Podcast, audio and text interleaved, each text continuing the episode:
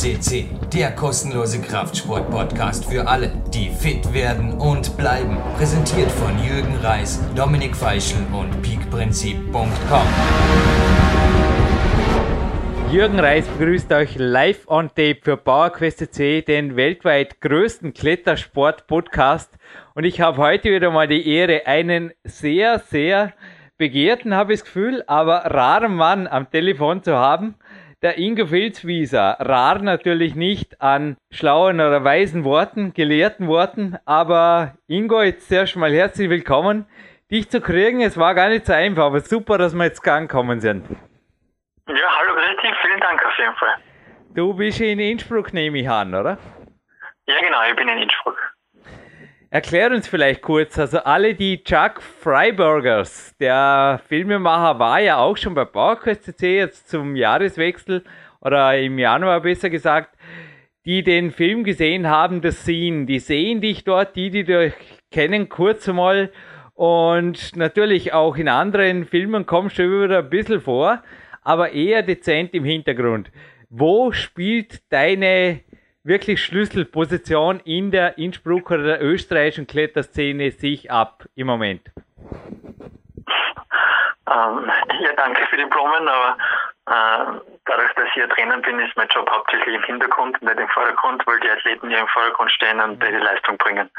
Und das passt ganz gut so ich habe dich, wenn du es erlaubst, dich um ein Lebensjahr älter gemacht. Du bist jetzt 32, wo das Interview online geht. Und du bist seit äh, wie vielen Jahren? Also, was ist deine exakte Trainerbezeichnung? Also, ich habe über dich im Internet recherchiert und Ingo, es war zum Teil wirklich nicht so einfach. Also, ich habe hier zwar Recherchequellen, die für mich als Redakteur noch offen stehen, wo ich zusätzliche Informationen teilweise nicht kriege über Leute, aber du, ich will nicht sagen, du bist ein unbeschriebenes Blatt, aber du bist, wie ich es eingangs schon erwähnt habe, sehr rar im Hintergrund. Also du bist deshalb mit sehr großer Bestätigung hier auf jeden Fall ein Master in Sport Science. Und jetzt vielleicht per 2015. Welche Ämter oder welche Trainerämter bekleidest du im österreichischen Wegkletterverband ÖWK? Also die richtige Bezeichnung ist Bundesnachwuchskoordinator. Mhm. Das heißt, ich bin nochmal zuständig für das Jugendnationalteam. Mhm. Ähm, ab und zu bisschen überschneidet sich das mit den Erwachsenen, also das, je nachdem, wie sich das im Trainingsalltag ergibt. Äh, aber Hauptberuf ist einmal der Trainerjob an sich in Österreich. Und ich bin zuständig, dass die Jugend in Österreich ähm, die Möglichkeit hat, sich an mich zu wenden, dass ihr ein gutes System im Training zusammenbringt. Aha. Also ein Jugendlicher, der sich jetzt direkt äh, in den ersten Minuten schon sagt, Jürgen Reis, danke der vielen Worte, aber ich frage jetzt direkt den Ingo, der kann dich unter ingo.wettklettern.at anmelden. Ist das richtig? Ja, die neue Adresse ist i.filzwieser.wettklettern.at. Okay, alles klar. Ich gehe gleich weiter. Natürlich bleibe ich beim Thema. Du hast schon den Bogen gespannt. Ich glaube, dein größter Stolz, kann man so sagen, auch sie hat dich auf der Homepage natürlich drauf. Die Katharina Busch war jetzt mehrfach, also kontinuierlich im Finale. Wir stellen diese Sendung jetzt beim Weltcup-Auftakt so circa 2015 online. Bist du noch ihr Trainer, beziehungsweise ist sie, habe ich das richtig ausgedrückt, ist sie dein größter Stolz, beziehungsweise wo siehst du ihr Potenzial? Weil sie ist ja noch sehr, sehr jung. Die Katharina ist sehr jung und hat ein sehr hohes Potenzial äh, lang mit ihr trainieren dürfen und ihr aktueller Trainer ist der Robert Messner. Mhm. Und die Katja hat auf jeden Fall das Potenzial, dass sie regelmäßig Top 3 klettert im Weltcup. Mhm. Steht, steht ganz außer Frage und Schützlinge gibt es mehrere, auf die man stolz ist. Ja. Ja, nenn ruhig ein paar Namen. Also wenn wir jetzt so mal ins 2015 blicken, wir zeichnen dieses Interview jetzt, es ist kein Freitag, aber es ist der 13. November 2014 auf. Also im Endeffekt mitten in der Off-Season. Ich nehme an, viele sind jetzt einfach im Aufbautraining oder noch zum Teil sogar im Grundlagentraining bei euch.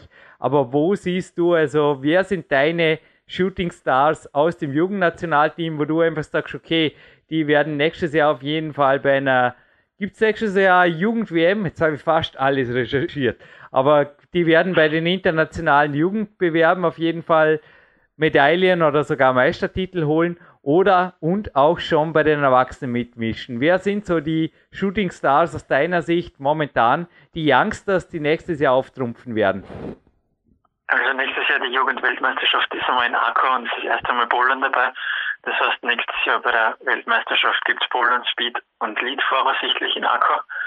Ähm, die Kombinationswertung ist gerade noch in Diskussion, aber schauen wir mal, ob sie kommt, wäre natürlich auch sehr interessant.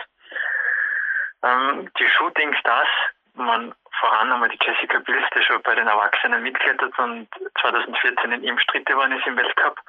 Das heißt, die kann schon äh, ganz vorne mitmischen, obwohl sie erst 17, 18 Jahre jung ist, sozusagen. Ähm, natürlich gibt es mehrere im Team, die ein hohes Potenzial haben. Also die Hanna Schubert, aktuelle Jugendweltmeisterin, mhm.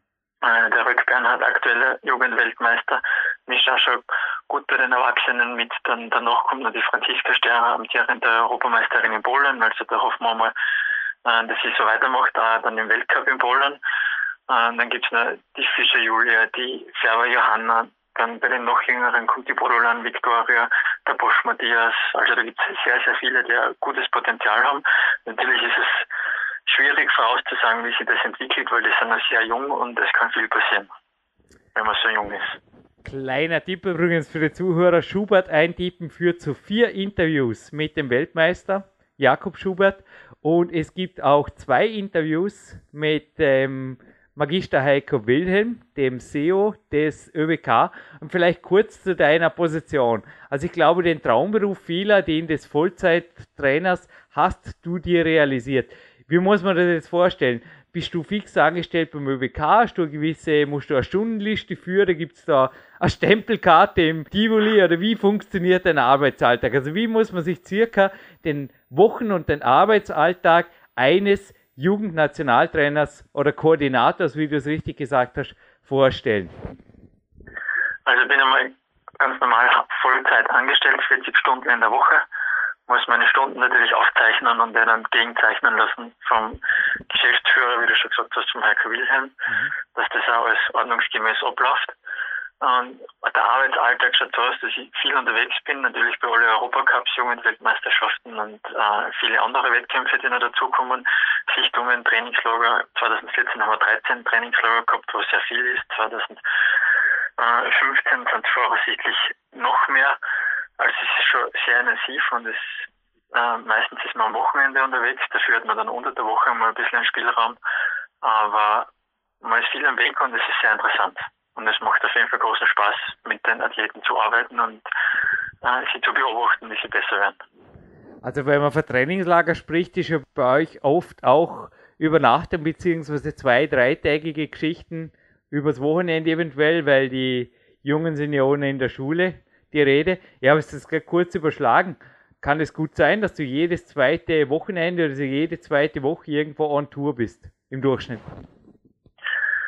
Meine Voraussetzung ist sowieso, dass die Athleten in der Schule positiv sind. Wenn sie nicht positiv sind, dann muss einmal das Hauptaugenmerk auf die Schule gerichtet werden, bis das wieder passt und dann kann man wieder Trainingslager äh, mitfahren. Meine Trainingslager sind sehr wichtig, es sind sehr viele Wettkämpfe.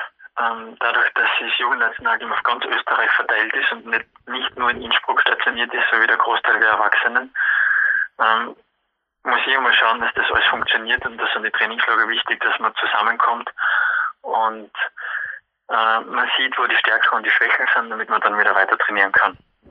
Aber zurück zu meiner Frage. Ich glaube, man muss fast ein bisschen ein Kletterverrückter sein, positiv gesagt. Sorry, ich nehme das Wort nicht böse, aber es ist crazy. Also du gehst ja auch im eigenen Urlaub. Ich glaube, du warst jetzt wieder auf einem ordentlichen Klettertrip, du verbringst den eigenen Urlaub mit Klettern und du verbringst dennoch jedes zweite Wochenende oder jede zweite Woche entweder auf einem Wettkampf oder am Trainingslager, oder? Habe ich das jetzt richtig überschlagen oder ist es das zu hoch gegriffen? Nein, nein, das kommt schon circa hin. Aber ich glaube, es ist wie in jeder anderen Sportart, wenn man, wenn man Trainer ist oder das die eigene Leidenschaft ist, das muss sogar die eigene Leidenschaft sein, sonst kann man das ja nicht so weitergeben ähm, oder motiviert sein, das so weiterzugeben, dass das auch gut ankommt oder rüberkommt.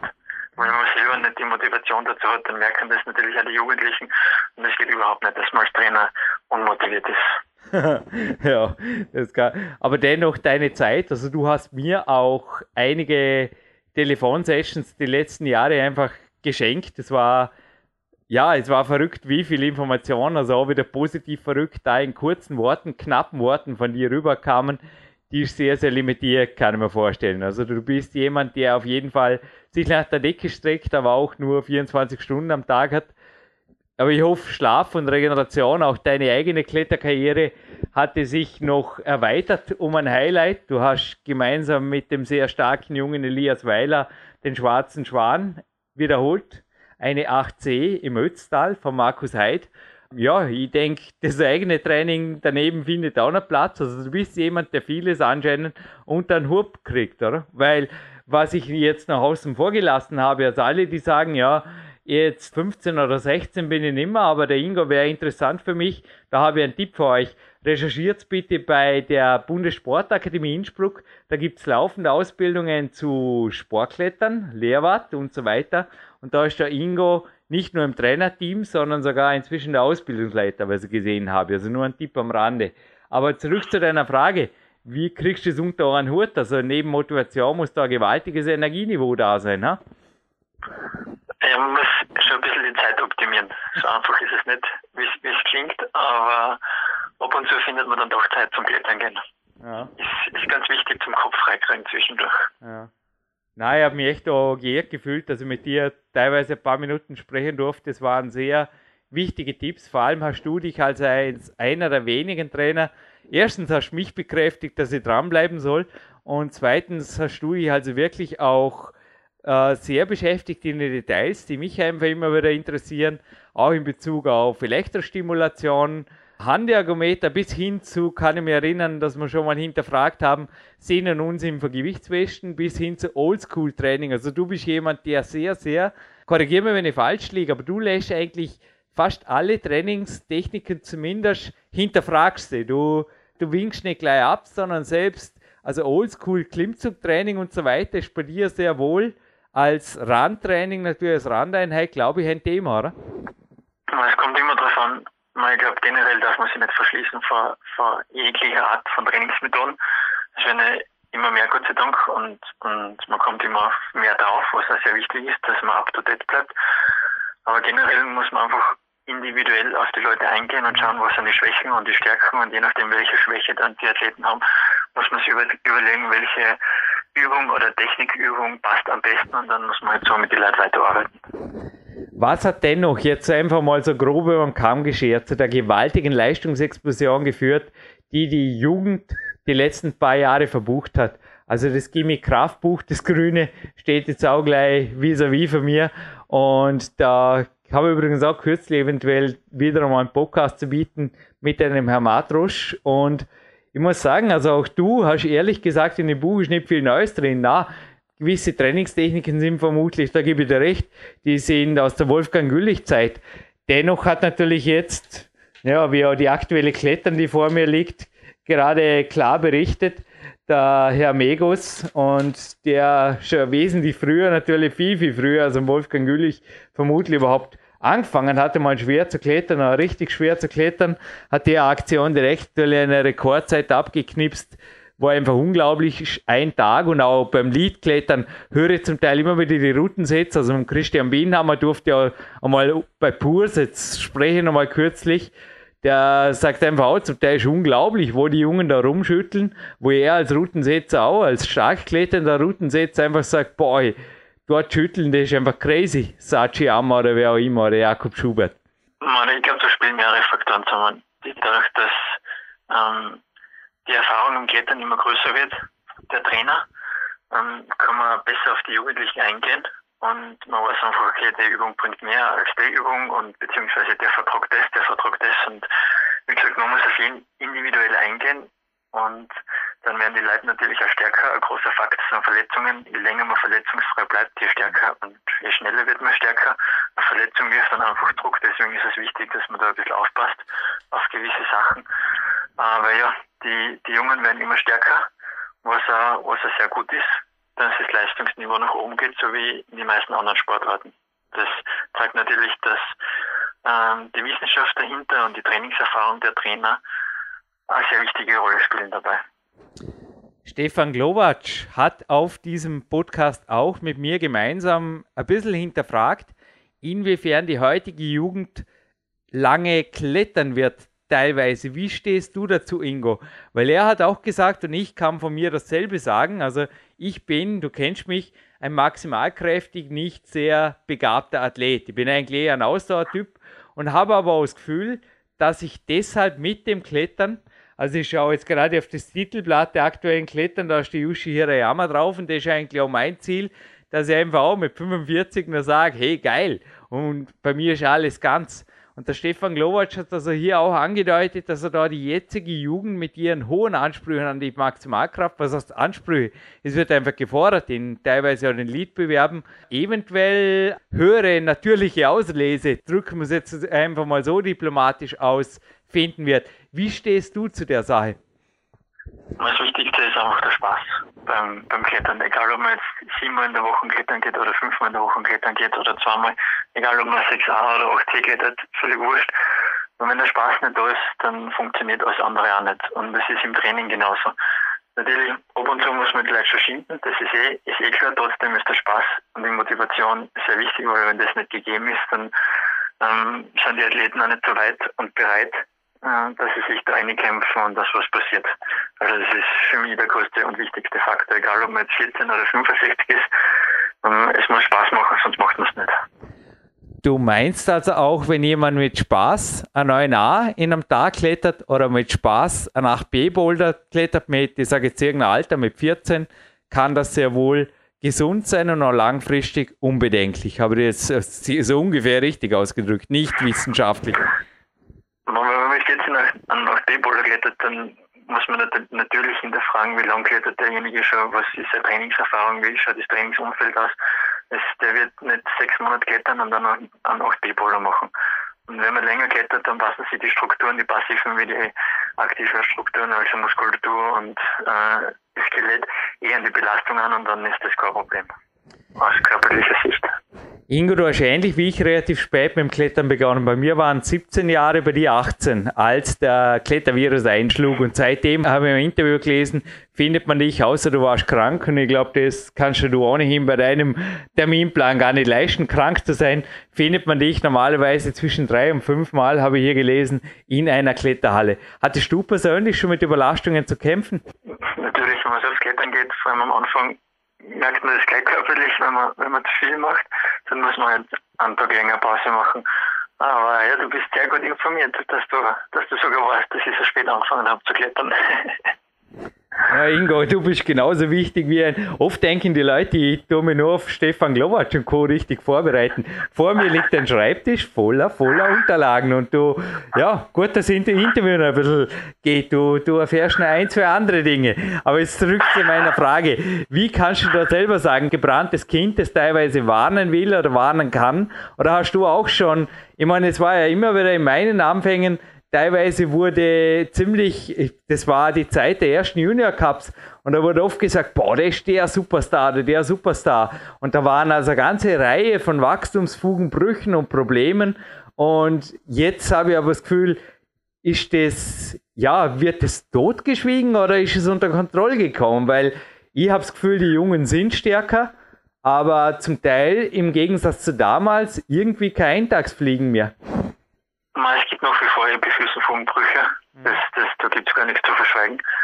Ähm, es gehört leider dazu zum Training, weil zum Spaß haben beim Klettern gehört natürlich auch dazu, dass man erfolgreich ist. Wenn man Vorletzter wird, macht das keinen Spaß. Das brauche ich eh niemandem erzählen. Das, da weiß jeder, wie man sich fühlt. Mhm. Äh, ist ein ganz anderes Gefühl, als wenn man erster, zweiter, dritter, fünfter wird, bei einem Wettkampf mit vielen Teilnehmern. Und es geht einfach immer mehr Richtung Leistungssport auch in sehr jungen Jahren. Und wenn man viel trainiert, dann sind auch die Belastungen hoch. Und erstens ist es wichtig, dass die Athleten einmal lernen, auf ihren eigenen Körper zu hören, was, was ein längerer Prozess ist und nicht so schnell geht. Manche kennen das am Anfang nicht, manche kennen das gleich von Anfang an, von Anfang an relativ gut. Aber da ist der Trainer halt dann doch sehr gefragt, dass er aufpasst und schaut, okay, da muss man jetzt Intensität, Intensität ausnehmen für die Finger, da muss man jetzt wieder ein bisschen mehr machen. Hm, schwierig, ist ein, ein schmaler Grad dass der Athlet fit ist und trotzdem verletzungsfrei bleibt.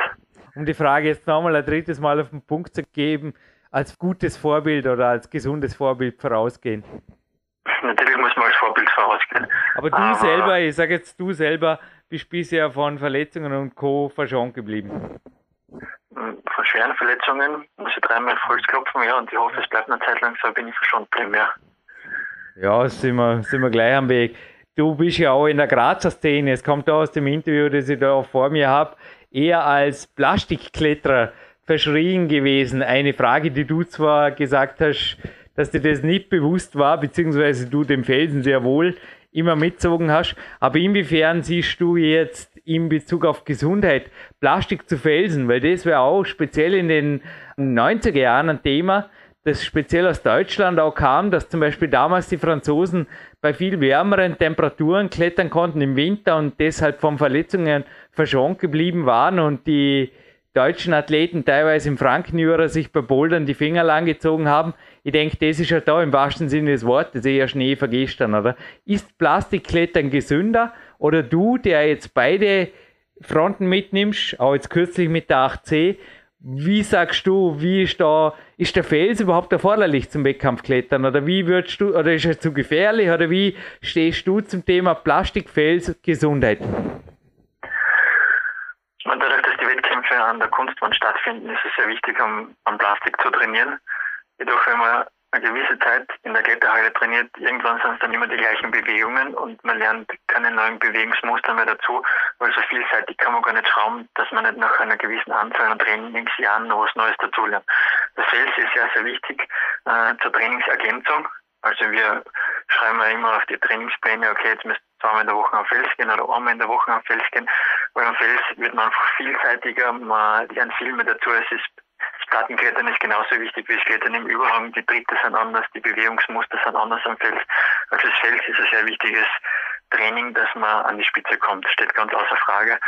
Von der Verletzungsgefahr her ist das Plastikklettern definitiv äh, höher als das Felsklettern. Das Felsklettern ist schonender für die Finger, mhm. weil das Klettern am Plastik, das ist einfach teilweise aggressiv, da kommt man gar nicht aus, kann man, hat man nicht so viel Trittauswahl wie am Fels, aber beides ist sehr wichtig, damit man stark wird. Denn wenn ich mir das Bild im schwarzen Schwan anschaue, ich habe die Tour noch nie probiert, aber wirklich so easy schaut die jetzt auch aus von der Belastung her. Es ist eine relativ kurze Tour. Sie wird so ca. 15 bis 17 Meter haben und enthält zwei Schlüsselstellen. Beide Schlüsselstellen zusammen werden hm, ungefähr so 6, 7 Meter sein und im Rest klettert man dann fertig. Also die Schwierigkeit ist schon auf ein paar, paar Züge komprimiert. Hm, muss man sich schon ein bisschen festhalten. In Bezug auf Gesundheit, das war ganz interessant. Ich durfte letztens, wie gesagt, kurz mit dir telefonieren. Das hat auch zum heutigen Interview geführt. Du hast das Thema Ernährung auch aufgebracht und da würde mich gerne deine Meinung interessieren, weil du hast dich auch immer wieder teilweise, ich weiß nicht, was daraus gemacht hast. Also ich habe dir teilweise Studien geschickt von Supplementen und so weiter. Ich habe einfach gemerkt, der Ingo, der interessiert sich sehr breit. Es geht mir auch nichts an, was du danach daraus machst. Das ist einfach deine Ebene. Aber das österreichische Team, wir haben ja als, korrigiere mir, als einzige weltweit den IFSC-Nation die BMI-Regelung. Und zwar nicht seit gestern, sondern seit 2009 ist die, glaube ich, oder? Oder erhöht, ja, erhöht seit 2009 ja. auf jeden Fall. Und ja, wie stehst du zum Thema Ernährung? Dünn sein, normal sein, muskulös sein oder auch Verletzungsprophylaxe? Was geht dir da jetzt spontan durch den Kopf? Weil da gibt es ja auch, also von einem Extrem ins andere, speziell wenn man jetzt Vorstiegskletterer, die ganz schlanken, ich drücke es jetzt mal so aus, mit dem Boulderer vergleicht, da gibt es ja auch in unserem Sport ziemliche Extreme. Was der Idealathlet ist, wird immer mehr hinterfragt. Es stimmt, Österreich hat als einzige Nation den BMI im, im national eingeführt. Die Schweden haben das ja da vor kurzem äh, durchgezogen, sie es national haben. Äh, wir schauen natürlich, dass das international zustande kommt, sofern, sofern es möglich ist.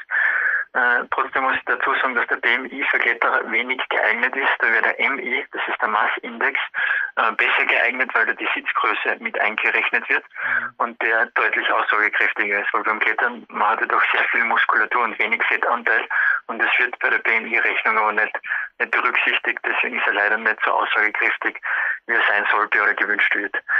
Ähm, zur Ernährung selber die Ernährung ist natürlich äh, sehr, sehr wichtig, was natürlich auch Verletzungsprophylaxe äh, und Regeneration im Training betrifft. Ähm, Natürlich kennen die Jugendlichen und viele andere sehr gern zu McDonalds und zu anderen Fastfood-Läden. Ja. Äh, man kann es ihnen nicht verbieten, ist eh klar, aber man kann ihnen zumindest erklären, okay, gehst halt einmal in der Woche oder einmal in zwei Wochen in den Rest schaust du, dass du dich gesund ernährst. Ähm, wir können Ratschläge abgeben, aber es ist natürlich nicht das Spezialgebiet der Trainer. Deswegen ist es empfehlenswert, dass die Athleten, wenn sie das wünschen, von ihrer Seite aus zu einer Ernährungsberatung gehen und der kann ihnen dann weiterhelfen. Man geht dann ist ein ist ein Feld unter den Sportarten der Kraftsportarten. Und da ist es schon wichtig, dass man schaut, dass man zum Beispiel genügend Eiweiß zu sich nimmt oder Omega-3-Fettsäuren. Wie gesagt, das ist jetzt nicht das Spe Spezialgebiet der Trainer, da muss man dann externe Spezialisten dazu holen, wenn die Athleten das wünschen. Mhm. Ich meine, es ist natürlich Ernährung was, was gewaltig auch in Lifestyle eingreift. Du hast gerade bei jungen Athleten jetzt doppelt schwer, schätze ich mal. Also ich war, mein Vater war ja auch mal der Obmann von einem Bundesliga-Handballvereins, dem SSV. Und ich war teilweise mit denen ein bisschen auf Tour, auf Trainingslager. Und der Trainer damals, der Hannes, hat mir zum Teil auch gesagt, der ist fachlich die eine Seite, aber du musst halt einfach mit dem Mädchen klarkommen, speziell auch wenn du mehrere Tage bleibst und so weiter. Also wie sehr bist du da zum Teil der Ombudsmann, fast Sportpsychologe, der Ersatzpapa oder wie soll ich das sagen und inwiefern ist es rein fachlich? Weil mir am Telefon kannst du natürlich sehr, sehr knappe, konkrete Anweisungen geben. Ich habe oft hinterfragt, ob die jetzt bei den Jugendlichen, was dieselben Anweisungen genauso fruchten würden wie jetzt bei mir, oder wo einfach ein 38-Jähriger fragt.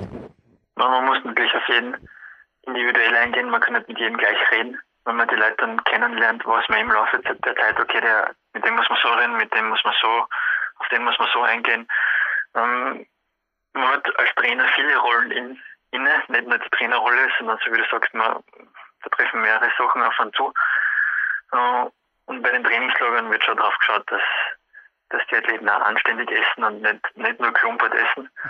Aber ja, wie gesagt, das ist ein Bereich, wo man sich nur Empfehlungen abgeben kann, aber nicht jetzt direkte Vorschriften machen kann. Mhm.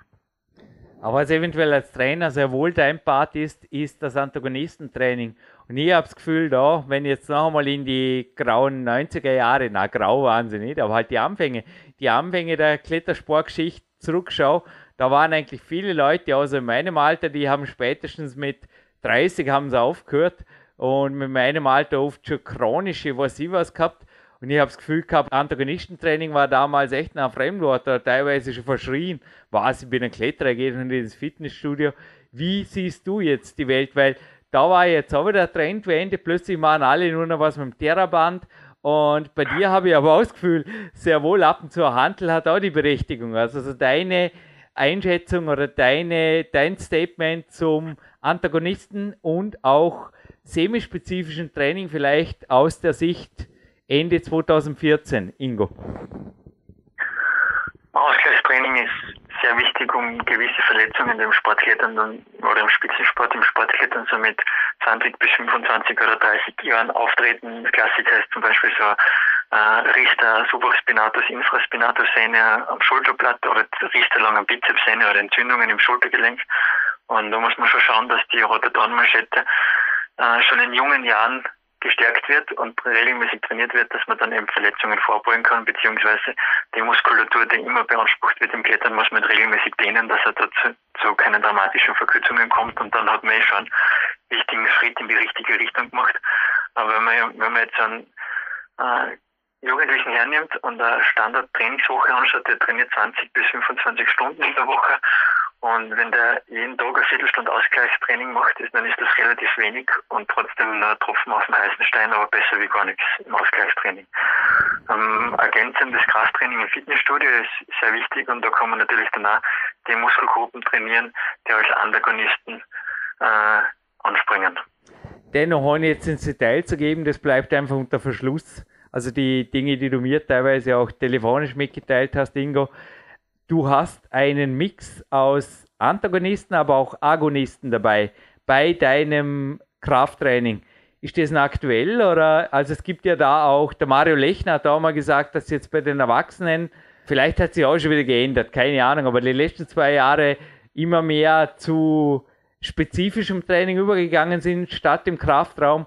Inwiefern haben jetzt im Winter zum Beispiel ja, auch Zugmaschinen oder Klimmzüge und so weiter, also so Oldschool-Übungen, noch ihre Berechtigung bzw. ihren Platz in den 25 Wochen Trainingsstunden? Es hängt einmal davon ab, in welcher Phase des Trainings man sich befindet. Und dann, wie schon gesagt, das muss man individuell auf die Athleten abstimmen. Ich kann dir jetzt da jetzt nicht ähm, Standardprogramm Programm sagen und das benutzt dann gar irgendjemand, auf den das gar nicht zutrifft. Nein, sollte eben auch nicht, bitte nicht. Nein, es ist, das ist eh nicht möglich, weil man muss sich dann immer individuell anschauen und das dann auf denjenigen abstimmen. Wenn ich nach einem Interview mit dir eine Androhung auf eine Klage kriege, dann ist alles zu spät. Dann, nein, nein. dann geht Bauerküste 10 ja noch weiter, dann wäre es schade, wenn, wenn das das erste Interview wäre, das wir vom Sender nehmen müssten oder irgendwas. Na, aber vielleicht ganz ein kurzer Tipp, den du sicherlich gegen kannst. Du hast vorher gesagt, der heiße Stein auf den Tropfen. Wenn du jetzt sagst, egal ob 15, egal ob 45, egal ob 8er, egal ob 7er, egal ob 10er Kletterer, welche Top 5 Übungen würdest du sagen, die gehören einfach gemacht zum Ausgleich? So mit, sagen wir jetzt mal ganz einfachen Mittel. Ich habe den eigenen Körper, ich habe ein Theraband und ich habe vielleicht einen Besenstiel, so ist in der Grundausstattungsliga. Der Trizeps ist einmal der Gegenspieler zum Bizeps, der ist ganz wichtig äh, zu trainieren. Dann die Außenrotatoren also, Liegestütz, also Liegestütz. Hm, Liegestütz oder mit der dann Trizepsübungen zum Beispiel. Wenn du Liegestütz machst, du musst die, musst die Hände eng nehmen und nicht breit. Genau.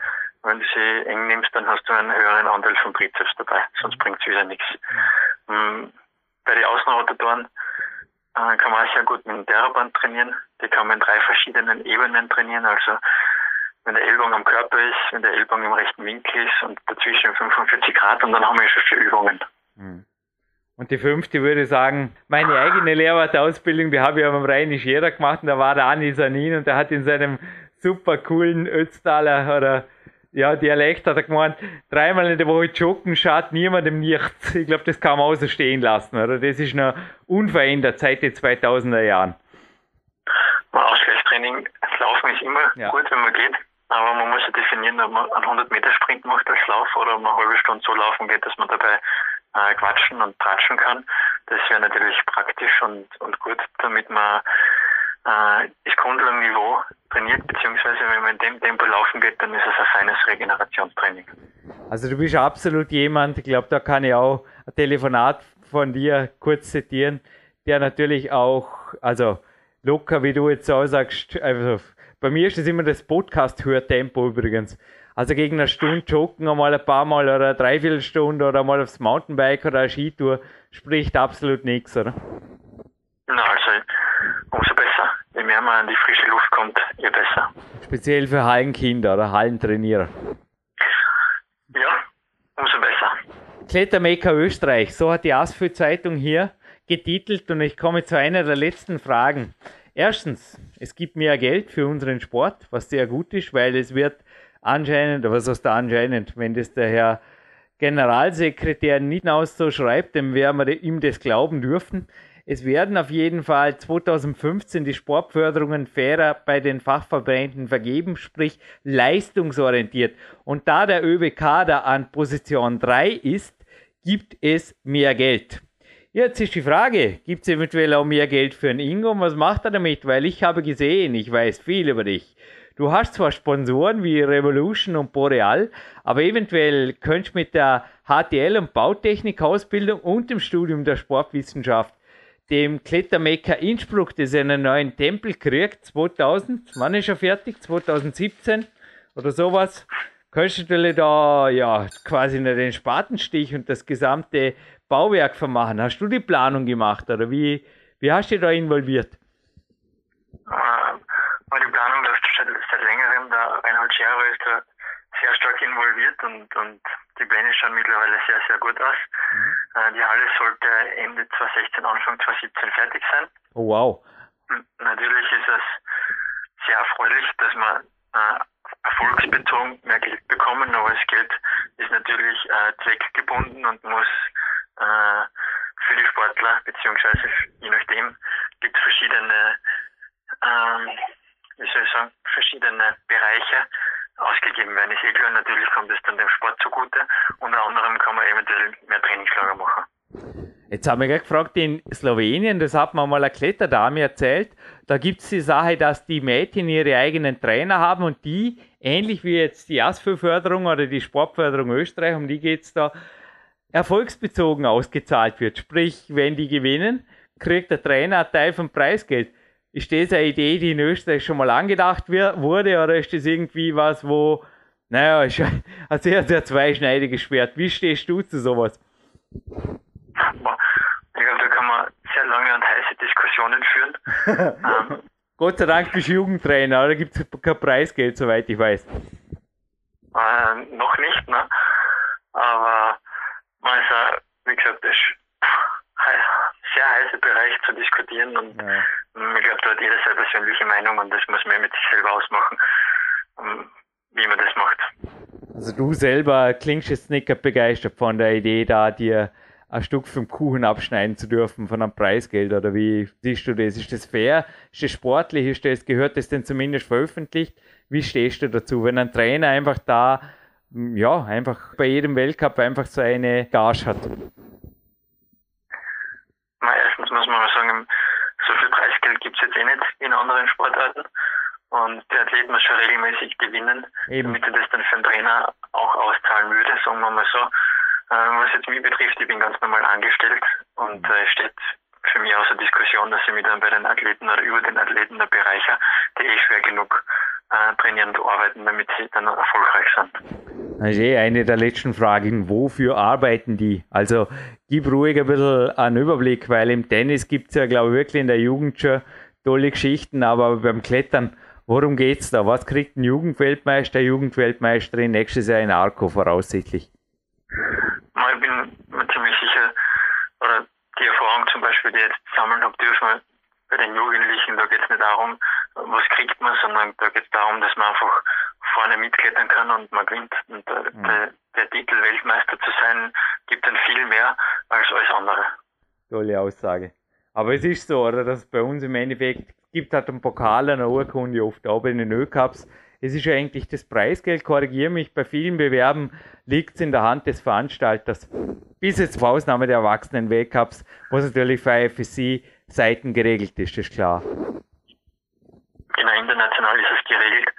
Ähm, aber wie gesagt, der Veranstalter da kann da ein bisschen mitentscheiden. Trotzdem wie gesagt, ich glaube, es geht vielen eben nicht ums Preisgeld oder den meisten, sondern eben darum, dass man sich messen kann mit den Kollegen, Freunden oder anderen Sportlern und dann darum einfach voranzuklettern, beziehungsweise sagen zu können, okay, ich bin der Beste und ihr werdet gewonnen. Und das ist ähm, für jeden persönlich, und das sind unterschiedliche Werte. Der eine macht das vielleicht wegen Geld, weiß ich nicht, der andere macht das eben, damit er der Beste ist oder weil es ihm Spaß macht. Ähm, jeder wird seine eigene intrinsische Motivation haben und das ist ja ganz gut so. Ich habe gerade grinst, kannst du dir vorstellen. Hätte jetzt das Preisgeld von mir als Grundmotivation gesehen, die ganzen Jahre. Ich weiß nicht, ich habe es gerade überschlagen. Ich, bin mir geizig, ich sollte überhaupt 1000 Euro mal zusammenkommen. Ich weiß es nicht insgesamt. Und da müssen wir jetzt am Anfang Kosten abziehen. Nee, also die Rechnung machen wir jetzt nicht groß weiter. Ich motiviere mich auch nach wie, nach wie vor an guten Geistern wie dir, die da umgehen. Na, für mich ist so jedes Jahr Gaudi einfach auch der Andrada, der Daniel Andrada hat mal gesagt, eines seiner Rezepte ist, dass er sich ein, einfach in die junge Generation anhängt und weiter geht's. Und du bist ja mit Elias Weiler und auch deinen Schützlingen teilweise ähnlich am Weg. Oder ist das ein Erfolgsgeheimnis? Denn du kletterst ja auch nach wie vor sehr schwer und sehr ambitioniert, darf man schon so sagen. Es ist, mein Training ist, ist keine Zeit, dass man selber klettert, weil dann ist Training. Das ist ganz einfach. Äh, selber klettern kann man dann, wenn das Training vorbei ist, vorher oder nachher. Ähm, natürlich, wenn man Zeit hat und es ist jetzt kein Trainingstag und man kann am Fels gehen, kann man jemanden mitnehmen. Äh, dann macht es natürlich sehr Spaß, wenn man sich mit den Jungen messen kann. Aber meistens sind die Jungen eh viel stärker als man selber. Also muss man schauen, ob das dann für die eigene Motivation noch so gut ist. ist richtig, ja. Mit dem Mauro hier zu wohl, mit Mauro Schwarzer, also der auch schon sehr, sehr viele nationale große Erfolge eingefahren hat. Ja, das ist eher gefährlich als Spaß macht. Gebe ich zu. Lernen kann man auf jeden Fall eins, die Grenze ist der Himmel. Ja, und natürlich ist es umso erfreulicher, wenn man sieht, dass dann die Übungen gleich viel stärker sind. Ja, außerdem kann man dann immer einen ja, Boulder bauen oder irgendwie seinen Beitrag dazu leisten und selber die Boulder halt ja teilweise ausbouldern. Aber es ist wirklich unglaublich, speziell in der Maximalkraft, wie stark das da das Niveau ist. Also ich glaube wirklich, dass auch ja, Oldschool Stars, ich sage jetzt einfach mal, ja, sich damit sehr viel weniger zufrieden gegeben haben. Nicht nur aufgrund, ja, okay, das Trainingswissen war einfach nicht da, aber nicht nur aufgrund der Infrastrukturen, die fehlten. Es bleibt auf jeden Fall spannend in Zukunft. Es bleibt spannend auch für dich und Zukunft war auch super. Du wirst mir einen super Ball zu auf die letzte Frage. Deine Zukunft steht einmal der Winter bevor. Wie schaut es für dich aus? Aus jetziger Sicht, das November, wie verbringst du den Winter und was hast du nächstes Jahr vielleicht persönlich mit dem Team überhaupt so für Highlights? Wohin geht der Weg? Wirst vielleicht doch noch Geschäftsführer vom neuen Kletterzentrum da an? Also ruhig, kurz-, mittel-, langfristig Ziele.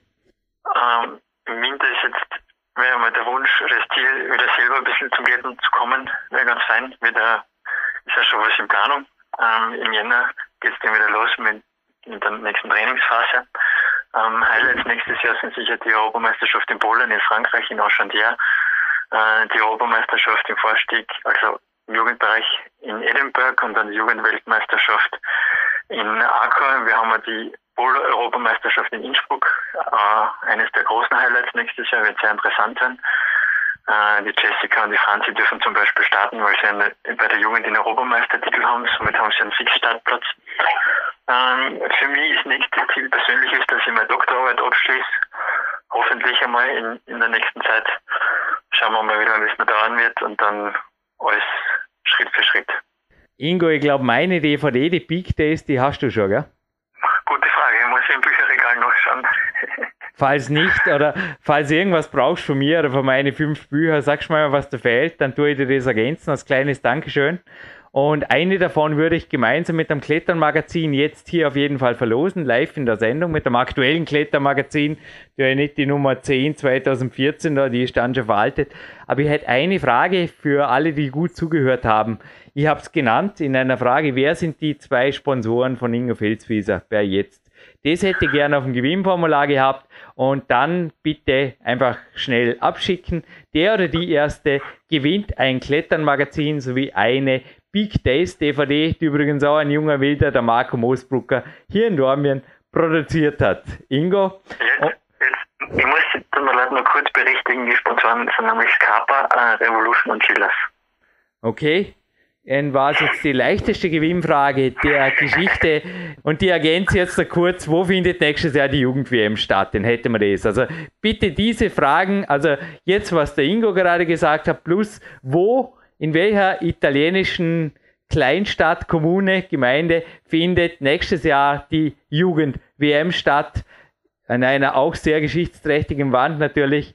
Wie einfach kann die Welt sein? Werden jetzt viele sagen, gut, wenn du dazugehörst, bitte mail uns das zu.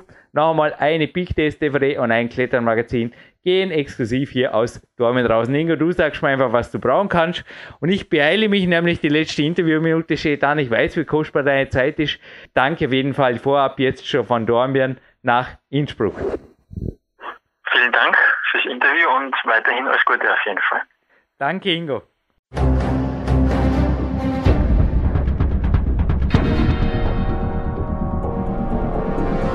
Alle Fitness-Bestseller der Peak-Trilogie, kostenlose Newsberichte und weitere Podcasts von PowerQuest CC sowie Trainingssoftware, Supplemente und Trainingsausrüstung, Personal Coachings, Seminare, Workshops und mehr. Jetzt direkt im Internet auf www.peakprinzip.com oder www.jürgenreis.com.